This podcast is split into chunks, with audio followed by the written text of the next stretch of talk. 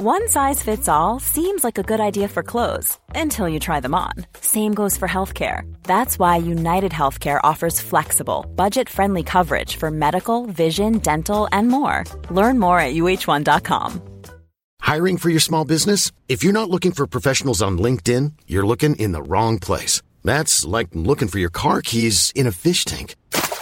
LinkedIn helps you hire professionals you can't find anywhere else, even those who aren't actively searching for a new job but might be open to the perfect role. In a given month, over 70% of LinkedIn users don't even visit other leading job sites. So start looking in the right place. With LinkedIn, you can hire professionals like a professional. Post your free job on linkedin.com slash people today.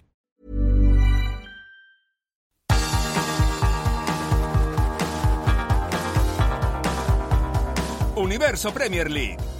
La casa del fútbol inglés en español. Hola, ¿qué tal? Bienvenidos a Universo Premier League. Este programa es un especial sobre la Copa Mundial Femenina de la FIFA del año 2023. Torneo que ha terminado ganando la selección española. Ganó en la final a Inglaterra. Recibido un cordial saludo de Álvaro Romeo. Vamos a hablar de un torneo que arrancaba el 20 de julio día en el que uno de los anfitriones, Nueva Zelanda, se daba el lujo y el gustazo de ganar a una potencia como la selección de Noruega. Desde entonces ha habido 31 días de buen fútbol, de eliminaciones prematuras como la de Estados Unidos y 31 días de divertimento en el que los aficionados al fútbol femenino y los aficionados al fútbol en general han podido pasárselo muy bien y aprender muchas cosas de este deporte que sigue en auge y que no deja de crecer y que en Inglaterra ha movilizado un montón de medios de comunicación que han seguido el torneo, pues eh, con muchísimo afán y con eh, la profesionalidad que se aplica al fútbol de hombres, lo cual nosotros celebramos.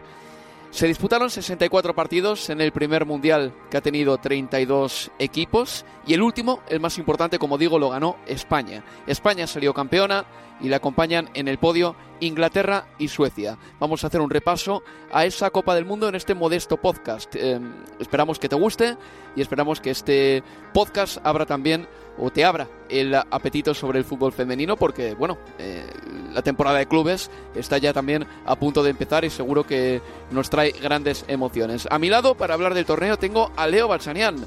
Hola Leo, ¿qué tal? ¿Qué tal? Muy buenas, Álvaro. Leo, España salió campeona, le ganó en la final a Inglaterra. Nosotros, Leo, vivimos en Inglaterra y hemos visto cómo el país entró en erupción para ver ese último partido contra las españolas, pero hay que decir también que el trabajo que está haciendo la Federación Inglesa eh, desde hace mucho tiempo es muy bueno, incluso la Liga Inglesa también funciona muy bien y se ha convertido en una de las más potentes de Europa, si no la más potente de Europa. Y era cuestión de tiempo, creo yo también, que Inglaterra llegase a la final, porque tenía una gran entrenadora como Sarina Biekman y porque mm, hay un montón de futbolistas que juegan en los eh, mejores clubes.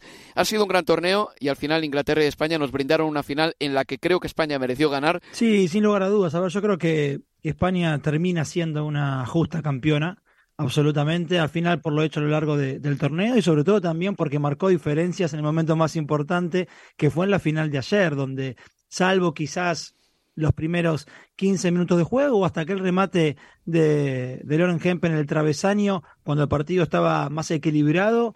Luego a partir de allí es que realmente España impuso condiciones y fue, y fue por momentos no solo superior, sino te diría, bro, que hasta ampliamente superior, una, una España que, salvo, bueno, hoy resulta extraño, ¿no? Pensar en el 4 a 0 de, de, de Japón en, en la segunda segunda jornada, en la tercera jornada, perdón, de, la fase de grupos. Una derrota que eh, al final quizás también le abrió un camino eh, en el cuadro que, que, la terminó, que la terminó favoreciendo, pero más allá de eso, digo que esa noche eh, fue una España que nada tuvo que ver con, con lo que vimos, sobre todo sobre todo ayer en, eh, en Sydney en términos, de, en términos del juego, si bien ante Japón y como siempre España dominó la posición y tuvo más remates al arco y etcétera, etcétera, es que en aquel partido en todas las líneas estuvieron muy por debajo de lo que ayer vimos.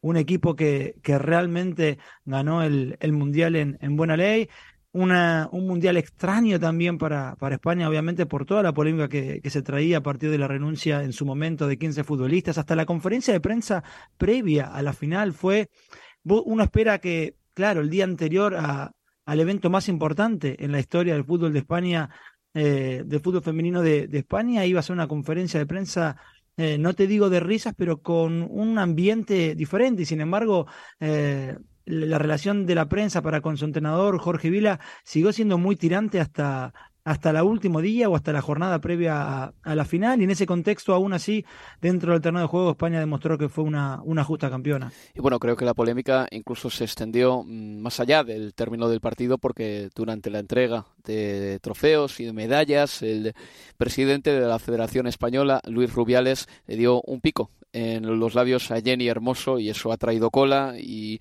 ha sido objeto de polémica en España porque no me parece eh, de fundamento que el presidente de una federación bueno pues eh, se arranque con un besito en la boca a una jugadora de la selección. Bueno, mm, ganó España. Creo que España fue justa campeona porque en la final fue mejor equipo que Inglaterra. Me esperaba más de Inglaterra en la final de O porque yo sabía que la selección inglesa técnicamente no podía competir con España, eso lo sabíamos todos, pero al mismo tiempo... Mm, si Inglaterra hubiese sido una selección que hubiese poblado el área rival más a menudo, si hubiese disparado desde larga distancia, por ejemplo, si lo hubiese intentado más con Russo también, que salió al descanso y ya, bueno, salió, o se, le sacaron de, en el descanso y ya no estuvo en la segunda parte, pues igual habría hecho más daño. Al final me, da la sensación de que en la segunda mitad todo quedaba muy mm, al albur de lo que hiciese Hemp, que estuvo muy bien en toda la Copa del Mundo, autora de tres goles, incluso eh, se encontró con el travesaño en la final contra España, pero con los cambios de Sarina me da la sensación de que Inglaterra se restó argumentos más que añadirse argumentos para jugar la segunda parte porque mm, me da la impresión de que James no estaba en la posición que más le gustaba en el partido contra España en la segunda mitad y porque rápidamente Jorge Vilda entendió también, y esto hay que decirse, decirlo en,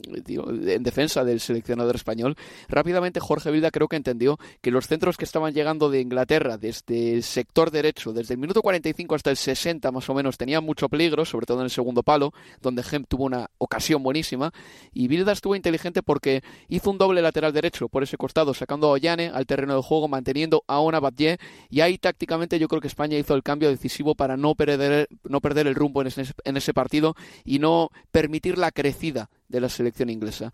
Después de eso llegó el penalti que falló Jenny Hermoso, evidentemente eso pues se relanzó otra vez a Inglaterra, que jugó con un espíritu diferente en los últimos minutos del partido, pero ni con esas consiguieron las inglesas crear muchas ocasiones. En ese aspecto sí que creo yo que España en la segunda mitad jugó con eh, muchísima eh, veteranía también y las centrales de España estuvieron soberbias todas, ¿eh? incluso hasta Ivana que salió en la segunda mitad y que mantuvo el nivel desde el momento mismo momento en que salió al terreno de juego. Absolutamente. Y vos sabés que, a ver, la cuestión de, de los cambios a lo largo de, de, la Copa del Mundo, tanto en España como en, Inglaterra, es, un tópico interesante. A ver, yo creo que, que Bilda, desde que realizó una revolución en el 11 ante Suiza en los octavos de, de, final, yo creo que prácticamente lo acertó todo. En aquellos octavos de final ante Suiza, después de la debacle que ante Japón del 4 a 0, realiza cinco cambios. El primero es que quita a Misa Rodríguez, la, arquera titular de, España, y le da el debut eh, absoluto, en la absoluta, valga la redundancia, a Cata de 22 años, la arquera del, del, del, Barcelona, que en la temporada que terminó, en la temporada 2022-2023, apenas había disputado tres partidos de liga porque venía de una lesión muy importante de, de rodilla y que hacía su estreno en la absoluta en un mundial y en octavos de final.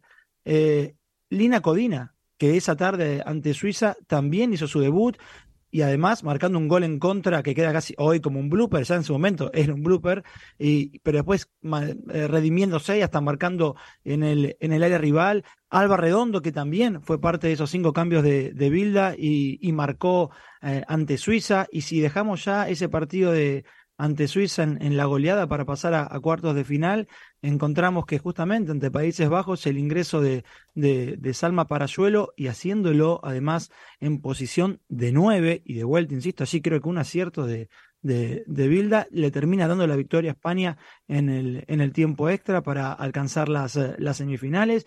Y llegamos a esa instancia y nos encontramos con eh, Olga Carmona en el lateral izquierdo y con la cinta de capitana. Y Olga Carmona que en primer tiempo no convirtió de casualidad con un remate de media distancia pero termina dando en el minuto 90 el triunfo ante Suecia para para el, para el 2 a 1 y, y llegamos a, a, la final y otra vez ahora sí en el 11 con, con, eh, con Salma Parayuelo, que también es hasta se puede merecer un, un podcast eh, eh, ella, ella sola, al igual que, que, que Bonmatí. Y yo creo que lo que pasó en semifinales y en la final, y antes también, si querés, quedó a las claras y, hablo de, de Aitana Bonmatí, de que yo creo que el mediocampo ideal que encontró Bilda en la, en la Copa del Mundo fue el de eh, Avelleiras, Bonmatí y Jennifer Hermoso. No Jennifer Hermoso como falso 9 e incluyendo a, Alexia Putellas en la mitad de la cancha. Yo creo que con Putellas en cancha y con Caldentey en cancha, a Bonmatí por momentos se le reducían los espacios, porque en general es una futbolista que opera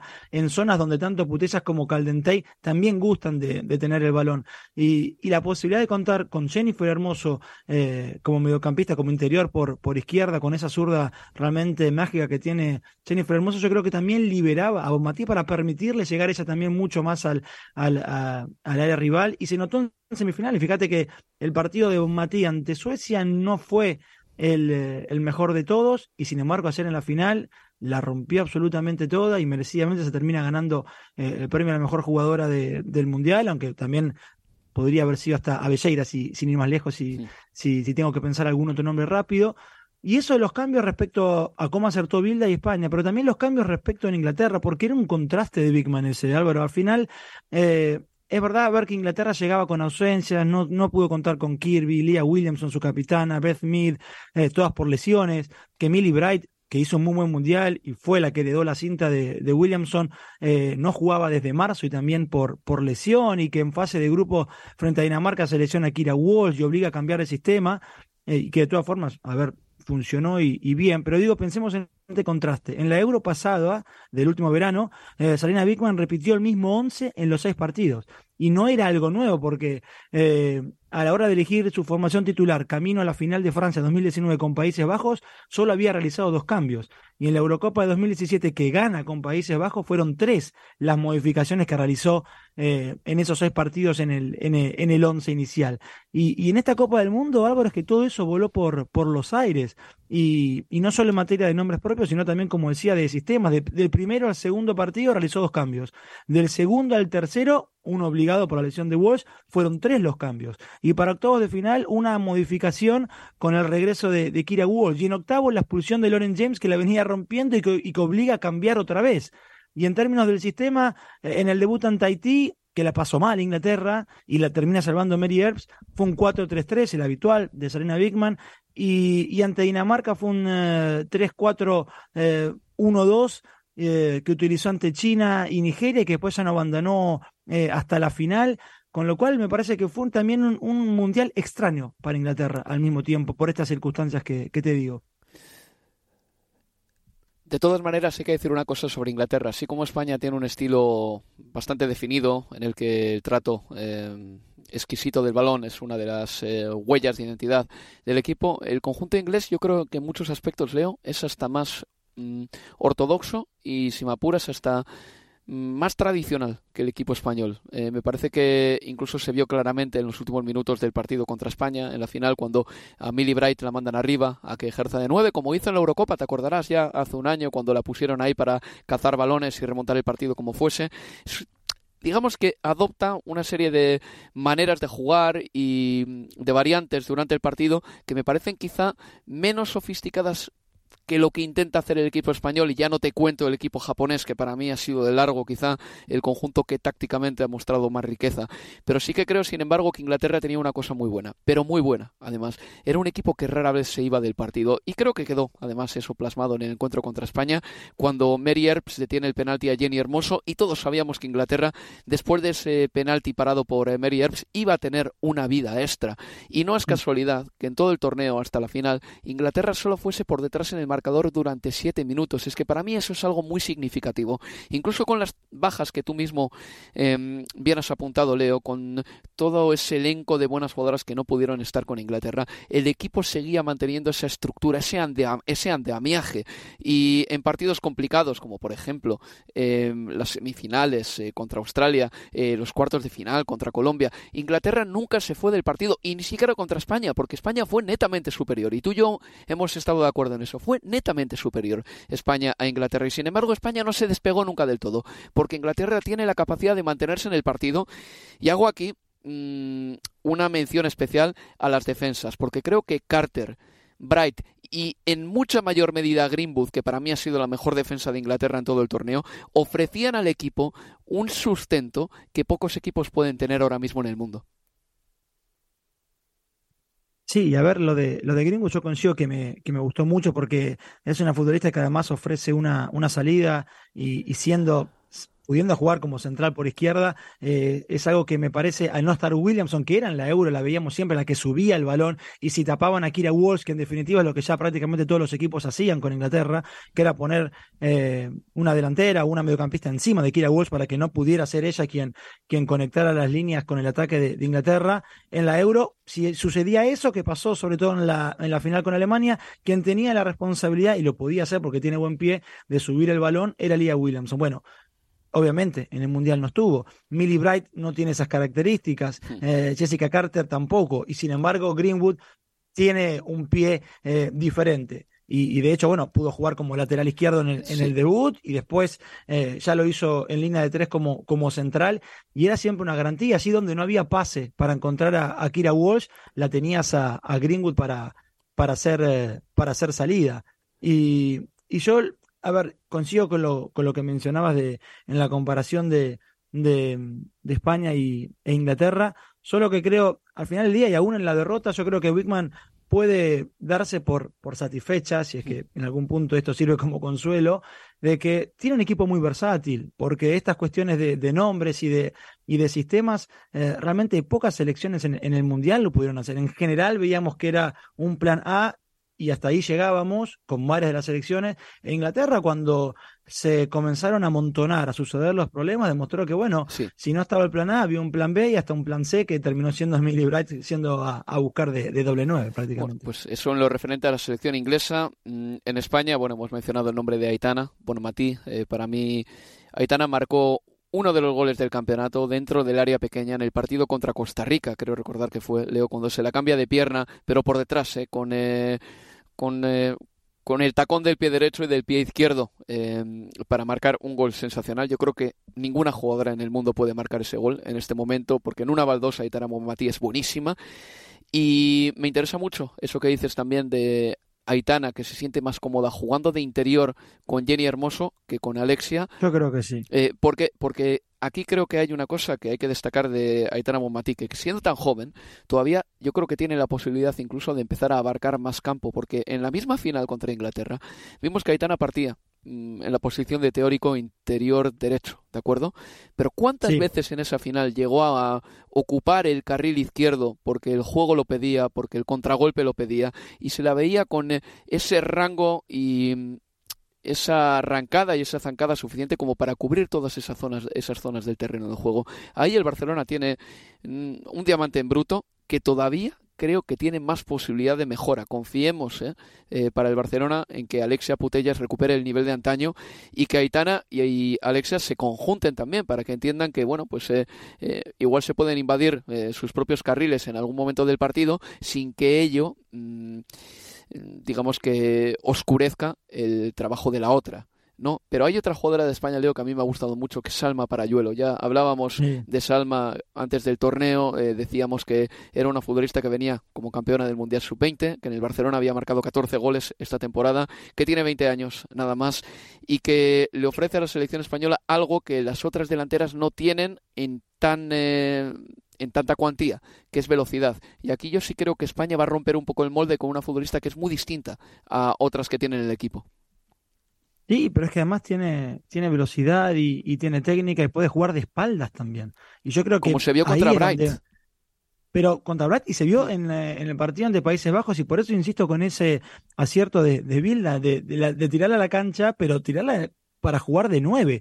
Y esa yo creo que era fue toda del entrenador. Yo por lo menos no, no, lo, no le veía para, para jugar ahí, o no lo imaginaba, más que no, no, ve, no verla para jugar ahí, es que no lo imaginaba, porque era para jugar eh, en general por banda, tanto por derecha o por izquierda, y hasta ahí perfecto, pero verla jugar de espaldas o jugar eh, frente a, a, dos marcadoras eh, centrales como sucedió en, eh, ante Países Bajos, tener que aguantar a, Van der Gracht por, por detrás o a Millie Bright no, no, es para, no es para todas y sin embargo demostró que lo puede hacer tranquilamente y ayer no marcó de casualidad con ese remate y de vuelta en posición de nueve en el primer tiempo, en el remate que termina pegando en el, en el, en el palo y, y, resulta, es que es increíble que pensar que esta chica hace un año, que recién hace una temporada, digo, que no compagina atletismo con, con, eh, con fútbol es, es increíble. Y yo lo escuchaba, no, escuchaba, no, leía en, en, en el... Em, no sé si es un, al final si es solo un periódico online o qué, relevo, digo, por eso el medio español, una entrevista con, con, quien fuera su, su entrenador de, atletismo, Félix Laguna y, esta, y contaba aspectos que me parecen, hablan mucho de la personalidad de, esta chica, que hace un año lloraba por teléfono durante una semana con su entrenador de, atletismo porque no se decidía, no sabía si la decisión que iba a tomar, por, obligada por el Barcelona, que le decía, bueno, chica, hasta acá llegó esto de, tener doble vida y hay que decidirse si firmás con el Barcelona, no hay más atletismo. Este, y que y, Laguna eh, comentaba que contaba que le dijo a, a, Parayuelo que, que, siguiera haciendo atletismo. Fíjate cómo son las cosas. Él le dijo, seguí haciendo atletismo hasta los 26 años, concentrate en, dos ciclos olímpicos, París el año que viene y Los Ángeles 2028, vas a ganar menos dinero que en el fútbol, pero lo suficiente como para que tu familia viva holgadamente y, y, vos también, y que entonces Parayuelo le, le consultaba si en el futuro eh, si en caso de, no tomar esa opción que le decía el entrenador de no jugar al fútbol, pero seguir con el atletismo hasta los 26 años, por lo menos, y que Sama decía, y no, y si sigo ahora con el fútbol y vuelvo después al atletismo, y que su entrenador le decía que no, que eso no es compatible, porque el entrenamiento de atletismo puede ser compatible con el fútbol, pero que el entrenamiento del fútbol no lo sería con el eh, entrenamiento del atletismo. Eso es. Eh, entonces, eh, que, y que por eso después... contaba también Laguna que era normal ver a Salma Parayolo realizar doble jornada de entrenamiento en el gimnasio, aún en el Mundial, porque estaba haciendo sesiones para seguir ganando todavía cuestiones de, musculatura. Y, eso pasó hace nada, hace un año atrás. Y esta chica termina siendo un mundial eh, tremendo, termina siendo además determinante. Y, es una de esas grandes historias también que deja esta, esta Copa Mundial Femenina que, acabamos de, de vivir. Leo, no tengo ninguna duda de que se pueden compatibilizar dos deportes, y el fútbol y el atletismo mm, hasta cierto punto también. Cierto es, sin embargo, que las recuperaciones en el fútbol pueden ser largas, ¿eh? y al día siguiente, después de un partido de fútbol, tú no puedes estar para correr, porque el fútbol eh, es un deporte en el que te llevas golpes, patadas, y hay que frenar y arrancar mucho, y eso para los tendones es muy duro y también para los músculos. Entiendo que pueden ser compatibles el fútbol y el atletismo, pero al mismo tiempo el fútbol de primer nivel y el atletismo de primer nivel ya es una historia muy distinta. Y se me vienen a la cabeza pocos nombres que realmente han conseguido eh, ser buenos en dos deportes a la vez. ¿no? Eh, Marion Jones en su día creo que jugaba también a baloncesto, la atleta estadounidense. Primoz Roglic era un esquiador buenísimo y ahora es un ciclista de primerísimo nivel también, pero yo creo que Salma ha elegido bien, de verdad. El fútbol, ¿qué voy a decir? me suena hasta mal decirlo, pero el fútbol se le da muy bien a esta chica y ha hecho muy bien en, quedarse haciendo haciendo esto y yo creo que tiene un futuro brillante esta futbolista.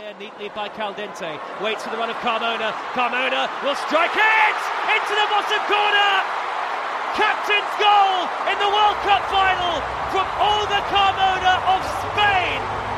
And the Lionesses are behind on the biggest stage of all. It's Spain cheers at Stadium Australia. Escuchaban de fondo el gol de Olga Carmona para la selección española. Un gol que entra directamente en el Museo del Fútbol Español con el tanto de Andrés Iniesta en Johannesburgo en 2000. I'm Sandra, and I'm just the professional your small business was looking for. But you didn't hire me because you didn't use LinkedIn jobs. LinkedIn has professionals you can't find anywhere else, including those who aren't actively looking for a new job but might be open to the perfect role, like me.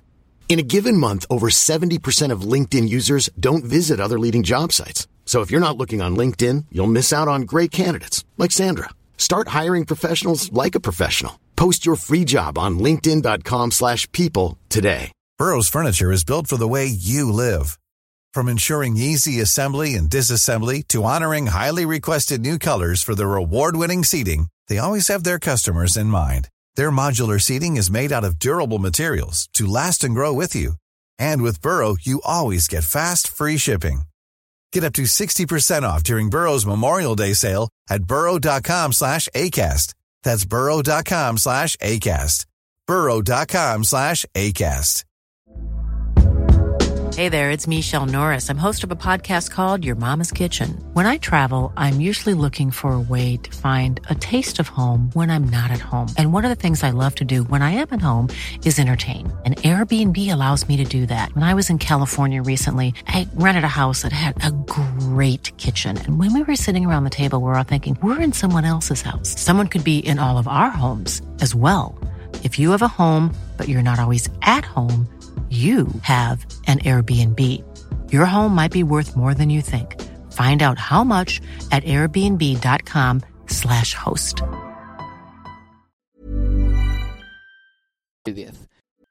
Una cosa hay que decir también. En esa final, nueve de las eh, futbolistas que arrancaron de inicio, siete de España y dos de la selección inglesa, eran del Fútbol Club Barcelona un equipo que ha ganado este año la Liga de Campeones. Y esto te lo voy a enlazar con eh, Estados Unidos. Voy a hacer una vamos a hacer un vínculo o una transición muy arbitraria por mi parte, pero es que Estados Unidos terminó cayendo en octavos de final de y le eliminó la selección de Suecia en penaltis, eh, con un penalti además milimétrico que tuvo que pasar por la tecnología en línea de gol, gloriosa tecnología en línea de gol para determinar que Suecia merecía pasar a la siguiente ronda de cuartos de final. Bien, en Estados Unidos el que fuera hasta hace mm, dos minutos seleccionador Vladko Andonovsky ha tenido que renunciar o ha renunciado después de el papel de las estadounidenses que no consiguieron revalidar su título. ¿Y por qué te relaciono esto con las nueve titulares del Fútbol Club Barcelona en la final? Te lo relaciono de la siguiente manera.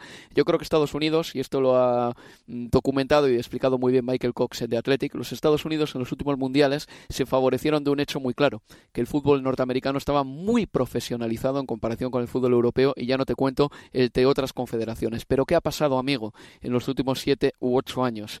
Pues ha pasado lo siguiente, que los grandes clubes del fútbol europeo, el Barcelona, el Bayern, el Arsenal, el Real Madrid, el Manchester City, están implantando su metodología en sus vectores femeninos. Y esto, evidentemente, ha subido muchísimo el nivel de las jugadoras europeas y también de las jugadoras asiáticas o norteamericanas que estén jugando en el fútbol de clubes de Europa. Y creo que esto lo ha pillado con el paso cambiado a la selección norteamericana en esta Copa del Mundo, que ha seguido todavía tratando de imponer su físico y te juro que en algunos partidos he visto que podían hacerlo porque cuando Label salta al campo es potentísima Rose Label de Estados Unidos porque Lindsay Horan en el partido contra los Países Bajos en un momento dado dijo este partido lo tomo yo por la pechera y al menos lo empato yo, pero eso ya no es suficiente y Estados Unidos quizá necesita a partir de ahora una revolución táctica o quizá encontrar una identidad futbolística, eh, futbolística que vaya más allá de la superprofesionalización, Leo, porque eso ya lo ha emulado, copiado o incluso mejorado en muchos aspectos el fútbol de clubes de Europa con las mujeres. Y mira, vos sabés que a mí yo la escuchaba o leía declaraciones de Endo, la futbolista, la zurda eh, futbolista de, de, Japón, que también hizo un gran, un gran mundial. Endo juega en los Estados Unidos, y, y ella me parece que terminaba siendo un análisis propio de lo que le sumaba jugar en los Estados Unidos y competir en la absoluta de, de Japón, pero ese análisis propio me parece que también dejaba las claras que algo del todo bien ya no se estaba haciendo en Estados Unidos. Ella decía que, claro, que le gustaba el hecho de que en su selección se buscaba un, fútbol de, posesión, un fútbol de, toque, pero que sentía que por lo menos eh, eh, jugando en los Estados Unidos le agregaba a su juego al diferente, porque en Estados Unidos se juega, está, como decías, muy súper profesionalizado, hay muy buenos salarios, etcétera, etcétera, pero se juega un fútbol muy directo, que en general ella decía no, no se pasa por la mitad de la cancha y son en general balones para, largos para buscar la, segunda pelota y a partir de la potencia física generar diferencias. Y eso ya con, lo, con, las ligas europeas y su crecimiento y lo que viene siendo la Champions, lo que es el Barcelona y lo que recién marcabas, yo coincido que no, eso no basta. Ya no basta. Y, es más, y, una cosa más. Eh, fíjate, a ver, España no solo que ayer salió campeona mundial eh, en, en Australia, Nueva Zelanda 2023, sino que es campeona mundial vigente sub-20. Es bicampeona mundial vigente sub-17 y es campeona vigente sub-19 a nivel europeo. De hecho, salió campeona europea durante este mundial, antes de que España jugara el partido con, con Japón o la noche anterior. ¿Y, qué pasa cuando echas un vistazo al fútbol de, juvenil de, de los Estados Unidos? Y vas a ver que eh, la última vez que Estados Unidos fue campeón mundial sub-20 fue en 2012. Durante los tres mundiales siguientes de la categoría, la posición final empeoró en cada edición. Cuarto lugar en Papúa Nueva Guinea, 2016, donde perdió con, con Japón. Eh, en el partido por el tercer puesto, noveno en Francia en 2018, décimo primero en Costa Rica 2022. En esas dos últimas ediciones, Francia 2018 y, Costa Rica 2022, Estados Unidos no pasó de fase de grupo en el Mundial Sub-20. Después te vas al Sub-17. La mejor actuación histórica en esa categoría fue en 2008. Llegó a la final, que perdió. Eh, pero en 2016 y en 2018 terminó décimo y décimo tercero y no logró superar la fase de, grupo. Y en el último Mundial Sub-17, el año pasado, cayó en cuartos de final frente eh, a Nigeria. Y a ver, Estados Unidos tiene en este plantel que quedó eliminada ante Suecia por penales jugadoras eh, talentosas y jóvenes que van a repetir en cuatro años. Y, una liga profesional que sí, que sigue siendo súper competitiva en, desde lo económico y desde lo futbolístico, y donde muchas futbolistas van allí eh, sabiendo que pueden encontrar algo que le suma a su juego, como era el caso de, de Endo. Pero me parece que están entrando en un terreno que puede ser una arena movediza y, y que genera incertidumbre, ya no solo por lo que pasó en este mundial, sino pensando a, futuro. Pero, eh, Leo, yo que, lo que yo creo es que Estados Unidos, eh, si es que no lo hace ya, tiene que ser también más permeable a las ideas que puedan venir de, de fuera en este momento. Y en algún momento dado, igual estaría bien eh, ver a un equipo estadounidense que juegue de otra manera, porque con la hiperintensidad esta que tú decías de dar la pelota a jugadores jugadoras rápidas como Rodman, como Sofía Smith, eh, eso ya no te va a valer tanto porque las laterales europeas, y bueno, eh, ya no te cuento Endo, que hablabas tú de ella, eh, son muy rápidas también. Y ya es muy difícil dejar atrás a una jugadora por físico. Tiene que haber más variantes tácticas, ¿no? Para terminar encontrándole la vuelta a un partido y para, y para llevártelo, llevártelo al agua. Eh, dicho lo cual, se presagia que la selección norteamericana va a tener una nueva generación a partir de ahora. He mencionado antes a dos jugadoras que a mí me parece que son buenas, sobre todo Sofía Smith, tiene muy buena pinta, Rodman, todos sabemos lo que es. Imagino que será difícil que Alex Morgan y Megan Rapinoe eh, bueno, vuelvan a jugar con Estados Unidos en una Copa del Mundo, uno nunca sabe, hay retornos muchas veces, pero mm, eso sí, eh, ahí tiene que llevarse al diván la Federación Estadounidense cómo evolucionar una idea que hasta el momento les ha ido muy bien, pero que en este Mundial de 2023 se ha revelado insuficiente. Y ahora ya leo que estamos cerca del final del programa porque tampoco podemos extendernos muchísimo más. Vamos a hacerlo todo un poco más rápido y vamos a sacar nombres a la palestra y equipos a la palestra, ¿de acuerdo? Yo me he apuntado los míos, tú te has apuntado los tuyos. Estas preguntas que le voy a hacer a Leo Bachanian no son preguntas que lanzo sin que él se las espere, sino que esto es fruto de un trabajo previo y seguro que le ha estado ahí meditando enfrente del papel eh, la respuesta que dar a estas preguntas que voy a formular a partir de ahora. Empezamos por la primera, ¿te parece? ¿Qué equipo, aparte de España, se nos quedará en la retina? Eh, a ver, no, no me puedo jugar por uno solo, pero digo de este Mundial Japón y Colombia. Yo me quedo con Japón.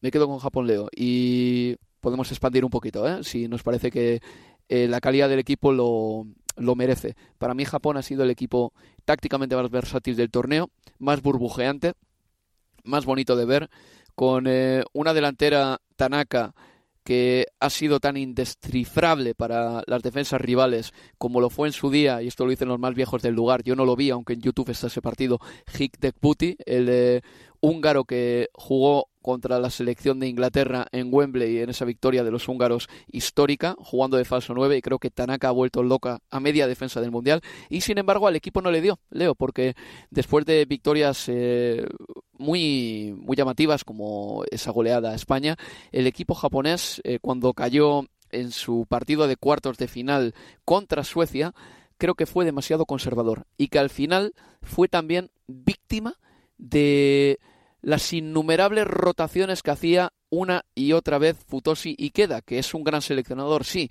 pero en algún momento dado tenía que encontrar una estabilidad en el equipo y un once tipo, y creo que eso es lo que al final terminó matando a la selección japonesa, que en el partido contra Suecia, en los últimos 15 minutos, cuando atacó, demostró que tenía mucho más que las suecas y sin embargo no le fue suficiente.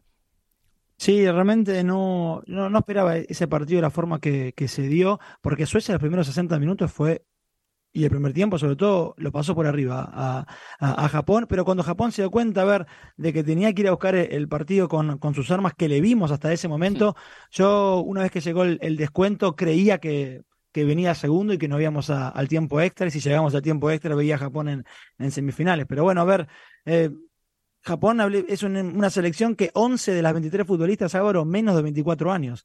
Y, y, no solo que su entrenador fue también campeón mundial sub-20 en 2018, sino que varias de las chicas que, que lo hicieron muy bien, bueno, Miyazawa, eh, Pichichi del mundial, por cierto. Sí, Miyazawa, Pichichi del mundial, sí. Ahí está.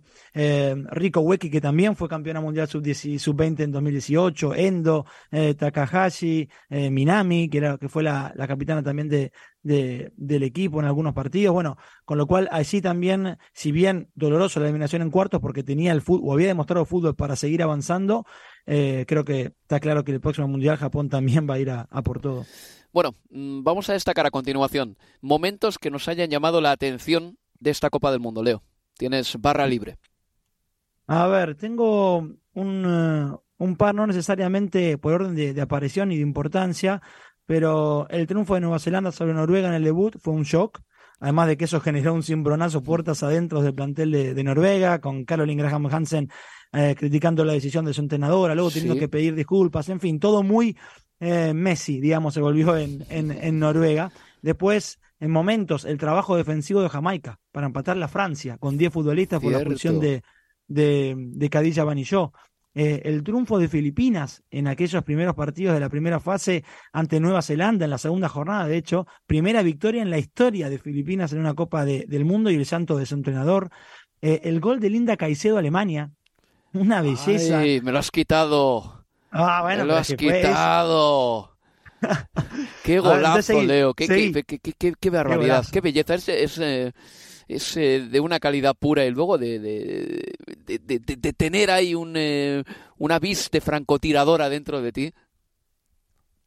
No, no, tremendo. El pie a pie, además. ¿Y, y dónde la termina poniendo? ¿Y contra quién es que define así? Hechicera. Y tiene y 18 años. Eh, es, es tremendo. Y también otro momento eh, que tiene que ver más con, eh, con el afuera, digo, el afuera es, me, refiero a los hinchas en un mundial que a ver que, que fue imponente, récord de entradas vendidas, más de 1.800.000 entradas, superando por más de 500.000 el récord de Francia 2019, que era 1.300.000 entradas vendidas. Y me quedo con la carita también de la, de la hincha, de la chiquita hincha de, de las Matildas de Australia, después del partido cuarto de final, cuando Sam Kerr le regala su camiseta y esa nena no le entraba la sonrisa en la cámara. Fue, fue espectacular, a mí me, gustó mucho también ese momento. Mira, te digo yo mis momentos. Eh, enlazo precisamente con eso. Sam Kerr, el gol que le marca Inglaterra. Porque ese partido tiene un oh. montón de, de connotaciones. Una Australia-Inglaterra jugada en Australia. Tenemos que recordar que este mismo verano, eh, en cricket y en netball y en eh, todos los deportes que te puedas imaginar, todos los deportes que se juegan en los partidos de la Commonwealth, Australia e Inglaterra rivalizan rivalizan. Y creo que la rivalidad es más casi del lado de Australia que del lado de Inglaterra, porque para Australia, bueno, pues Inglaterra es el país en el que se miran en muchos aspectos en materia deportiva. Y ese gol de Sanker para empatar el partido en semifinales contra Inglaterra, un gol Leo que fue sensacional, desde fuera del área. Una Sanker que eh, llegó renqueante al Mundial, que vivía contra Inglaterra su primera titularidad y que lanza ese misil ante Millie Bright que se cuela por toda la escuadra de Mary Earps. Yo creo que no he visto a un estadio entrar en erupción en todo el mundial como con el gol de Sanker. ¿Te acuerdas, no? Precioso, además. Em, y otro gran momento para mí es el de los penaltis de Francia contra Australia.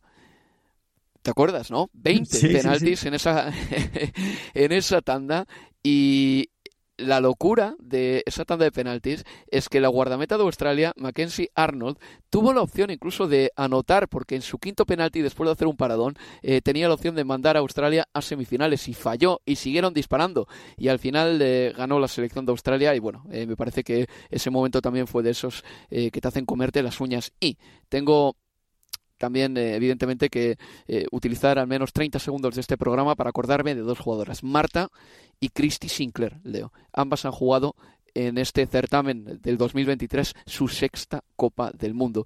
Ninguna de las dos em, recordará con em, una sonrisa, al menos si piensa en el colectivo, lo que ha pasado en este mundial, porque para Brasil y para Canadá ha sido un mundial muy decepcionante, pero que les quiten lo bailado también a estas dos. ¿eh?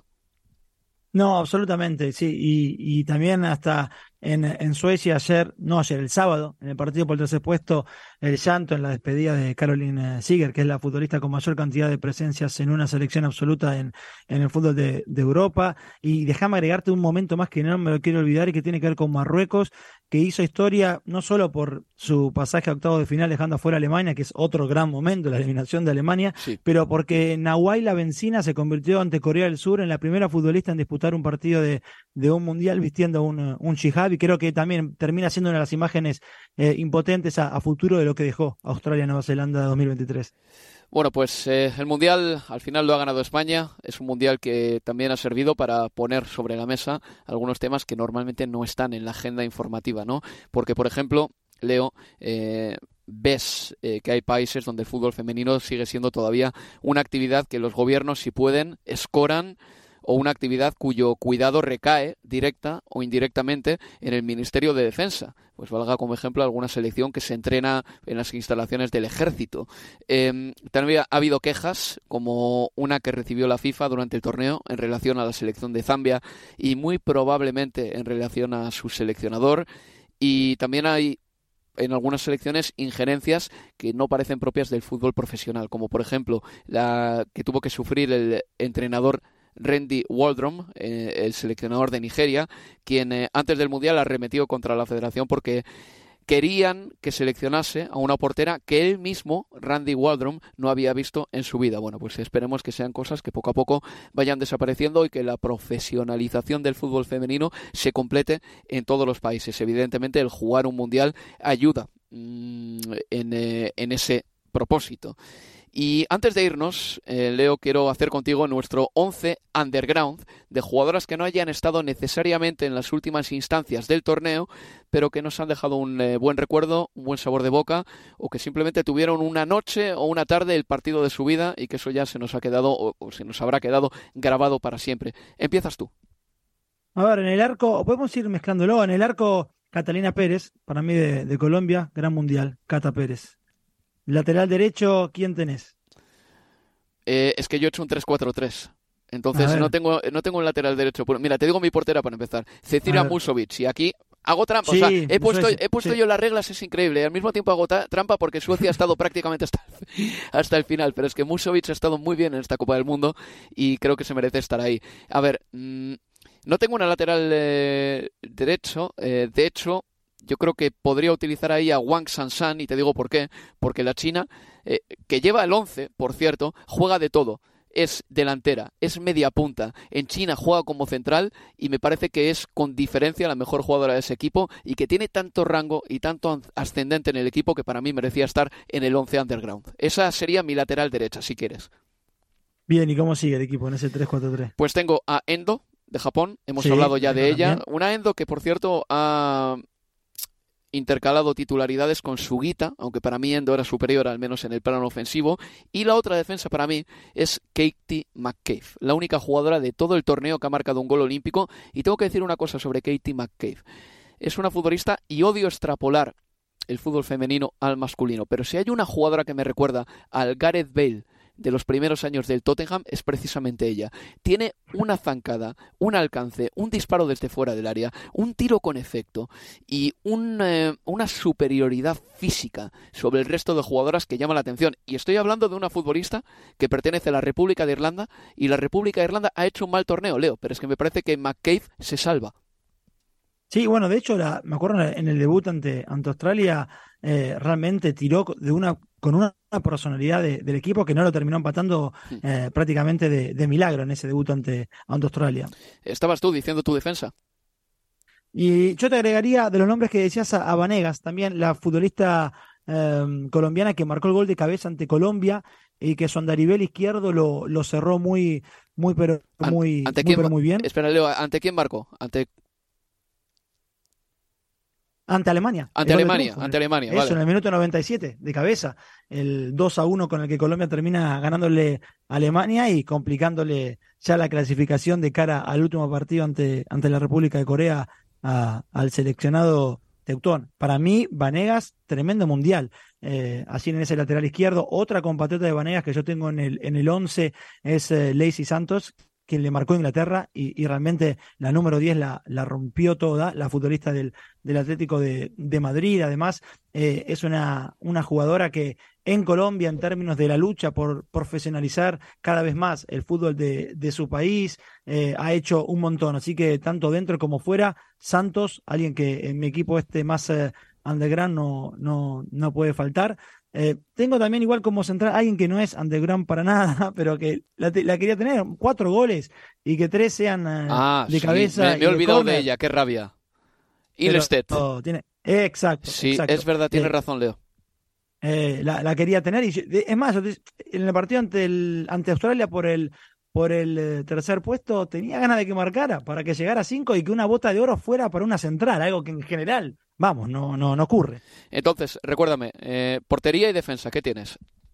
A Catalina Pérez, eh, tengo, porque, a ver, por eso decía de hacer un once con, combinado, porque no tengo exactamente 11 futbolistas, pero puedo ir eh, mechando. No, entonces no pasa nada, me dices los que, los que te llaman la atención y lo completamos con mi equipo. Eh, Catalina Pérez te había dicho en el arco. Sí. A mí me ha gustado mucho de Colombia. Vanegas también, de Colombia. Y, y Lacey Santos. Pareciera que estoy haciendo un once de Colombia solo, pero no es que realmente me, me, me, han, me han, gustado mucho. Em, después, también, eh, bueno, Endo la, la, tenía, obviamente dije, a mí me pareció un, mundial tremendo de, de, Endo, me encantó. Eh, Minami, la, la, central también, me gustó mucho la que llevaba la, la camiseta número, número, número 3. Y, y en ataque, a ver, yo tenía muchas ganas de de, de ver a, a yo por lo que había hecho en el Manchester City, tremenda temporada, 31 goles, pero me termino quedando allí, no con ella, que al final, bueno, jugó un partido y medio porque fue expulsada en el debut ante, ante Francia y volvió en la, en la última jornada, Marta Cox. Marta Cox, que además dejó una de las perlitas del Mundial, el gol de tiro libre a Francia, que fue el primer gol en la historia de Panamá en un Mundial y de qué manera termina convirtiendo. Y si no fuera poco para Marta Cox, es que dos semanas después, ya cuando queda eliminada a Panamá, vuelve a México para jugar en el fútbol de, ese país y termina marcando un gol prácticamente idéntico, pero hasta de un poquito más lejos todavía en el fútbol eh, de la Liga Femenil de, México. Así que Marta Cox para mí tiene que estar así en, en ese once también. Bueno, pues te digo rápidamente el mío, que sería con Musovic bajo palos, en defensa, Endo, coincidimos tú y yo ahí, Katie McCabe, creo que no discrepas necesariamente, Wang Sansan sería mi opción, por eso hacer el equipo más underground, centro de campo con Graham Hamsen, Leo, porque creo que en su rebeldía dijo muchas verdades y porque cuando se activaba, que era de manera muy intermitente los partidos de Noruega, hay que decirlo, la jugadora del Barcelona se notaba que tenía cinco o seis puntos más de clase que cualquier otra futbolista. E incluso que más que Ada Hegerberg, que en esta Copa del Mundo yo sí que le he notado que ha sufrido ahí arriba. A ver, mi centro del campo será por lo tanto con Hansen, Kosovar y Aslani. Aquí hago trampas, una vez más, porque meto una sueca, pero es que Kosovar y Aslani para mí ha sido eh, el auténtico eh, diván creativo del equipo sueco. Estefanía Banini, la argentina, simplemente por el partido que hizo contra Italia, Leo, porque y el, y el túnel que saca en ese partido, además. Es el caño que tira.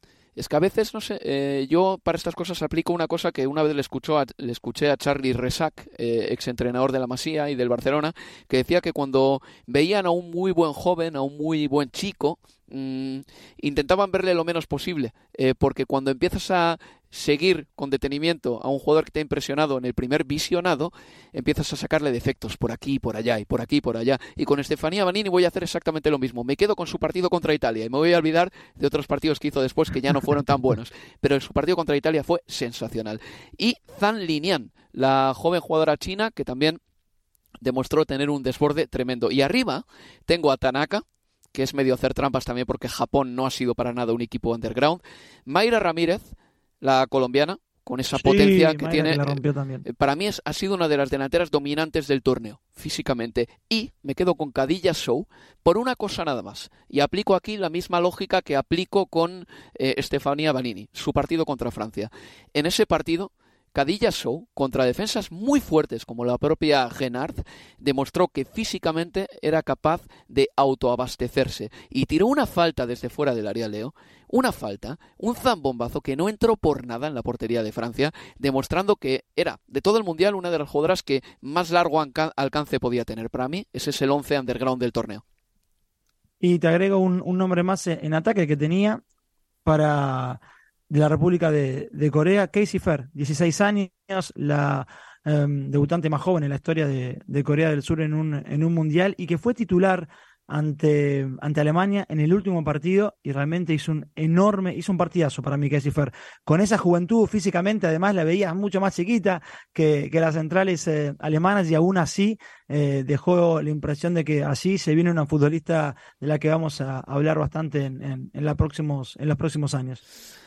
Pues con este nombre abrochamos el programa y vamos ya Mm, despidiéndonos en este universo Premier League especial en el que hemos hablado de la Copa Mundial Femenina de la FIFA 2023. La selección española ha sido campeona y se convierte junto a Alemania en la única selección que ha ganado el Mundial de hombres y de mujeres. Y Leo, por nuestra parte, yo creo que podemos coincidir los dos en que ha sido un placer también eh, estar cubriendo el torneo para la plataforma de la FIFA, FIFA Plus. Creo que hemos aprendido un montón y confiamos en que el fútbol de mujeres siga despegando y que alcance las cotas más altas posibles. Ha sido un placer tenerte por aquí, Leo. Un placer, Álvaro. Pues nada, se despide de todos vosotros Álvaro Romeo. Adiós amigos, adiós. Universo Premier League, la casa del fútbol inglés en español.